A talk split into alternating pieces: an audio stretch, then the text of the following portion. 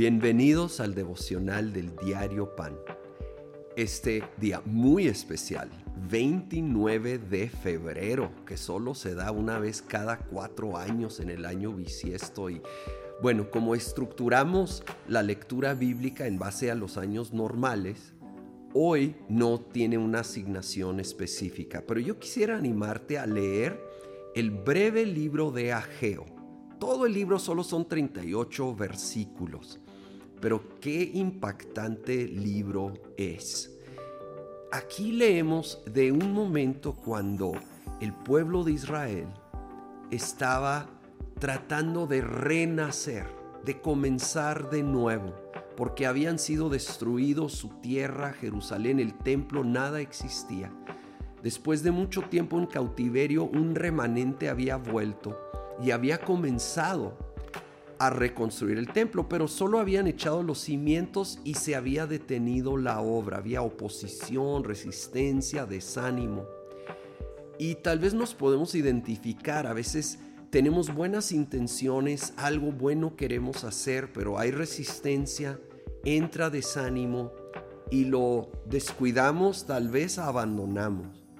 Pero si es de Dios, Él nos va a llamar a volver así como lo hizo a través del profeta Ageo y Zacarías, volviendo a llamar al pueblo a retomar esa construcción. Y tal vez a algunos nos quiere llamar a retomar propósitos de Dios que hemos dejado por alguna razón en nuestro caminar. En el primer capítulo ahí de Ageo llama a reflexionar sobre su proceder llamando la atención al pueblo porque dice, se han dedicado a sus propias casas y han descuidado la casa del Señor. Ahora, no, no tenía nada de malo darle atención a sus casas, a terminar de construirlas. El problema era que descuidaron la casa del Señor. A veces descuidamos las prioridades de buscar al Señor, su casa, su iglesia, sus causas, su reino. Y somos llamados a buscar primeramente el reino de Dios y su justicia y con la promesa que lo demás será añadido. Seamos personas que ponemos a Dios primero y no descuidamos. Y luego vino una increíble promesa de parte de Dios a través del profeta Ageo. En el capítulo 2, versículo 9, da la promesa, la gloria postrera de esta casa será mayor que la primera. Ahora, la primera casa literal física era el templo de Salomón, era algo espectacular. Y esta nueva casa en lo físico, en lo natural, era mucho más, iba a ser mucho más modesta porque apenas eran los cimientos.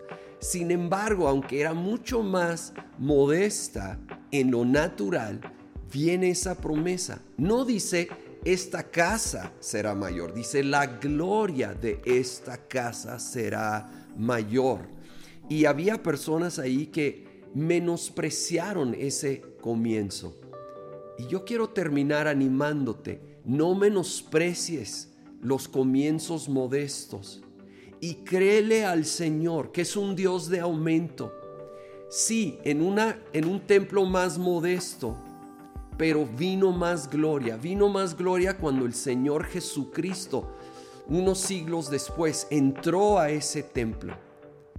Literalmente el Hijo de Dios entró y ahora nosotros somos ese nuevo templo donde el Señor Jesús entra y Él quiere hacer una obra de mayor gloria en nuestras vidas, en nuestras familias, en nuestras congregaciones, cuando dependemos de Él y creemos su promesa.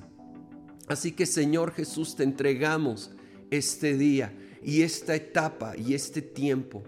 Pedimos en el nombre de Cristo Jesús, así como promete tu palabra, que la gloria postrera será mayor que la primera. Vaya en aumento tu gloria, tu esencia, tu poder en nuestras vidas y reflejado a través de nuestras vidas. Lo pedimos todo en el nombre de Cristo Jesús. Amén.